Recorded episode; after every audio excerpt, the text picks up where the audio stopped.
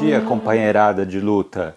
Dia 2 de maio de 1997 faleceu em São Paulo Paulo Freire.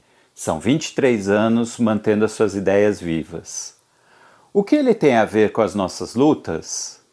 Me lembra a música que cantamos nos nossos atos. Se o povo soubesse o talento que ele tem, não aturava desaforo de ninguém. Freire é um dos maiores educadores do Brasil e do mundo, pois tem um reconhecimento internacional do seu trabalho e é patrono da educação brasileira. Ele acreditava no talento do povo. Assim criou, nos anos 50, um caminho de alfabetização que partia do conhecimento das pessoas. As pessoas precisavam ter uma autoconfiança de que conhecem, de que não são ignorantes. Era a construção da consciência do trabalhador. As pessoas conhecem o mundo onde vivem, conhecem o seu trabalho, conhecem as suas ferramentas. Então, para aprender a ler, era preciso primeiro aprender a ler o mundo. Era o que Paulo Freire dizia que a leitura do mundo antecede a leitura da palavra. Então, só é possível ler o mundo na nossa relação com ele, pelo que fazemos, pelo nosso trabalho aí é inevitável aparecer as relações de dominação e de opressão. Começamos a ler as palavras que emergem do cotidiano do mundo dos trabalhadores. São as palavras geradoras.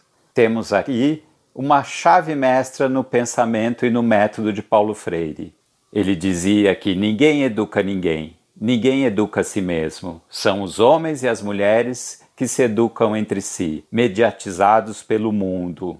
Ou seja, o conhecimento é uma construção coletiva. E ele dizia que só se aprende se ensinando, e só se ensina aprendendo.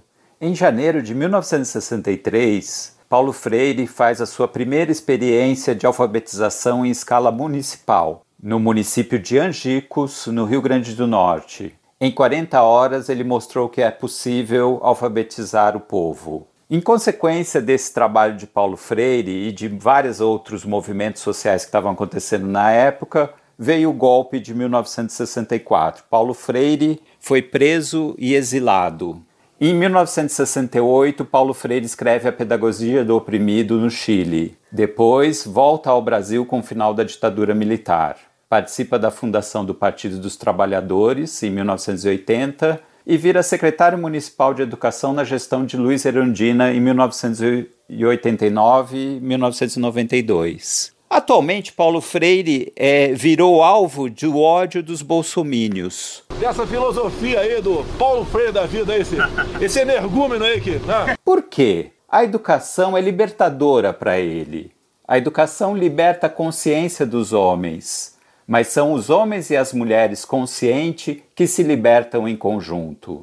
Realmente essas ideias são revolucionárias e os bolsomínios não querem um governo do povo. Freire era uma pessoa extremamente generosa. Quando foi preso em 1964, chegou a, a cogitar em aceitar a proposta de um tenente que pediu ajuda para alfabetizar os recrutas mas disse ao tenente que ele poderia ser preso por estar tá fazendo algo que Paulo Freire justamente estava preso.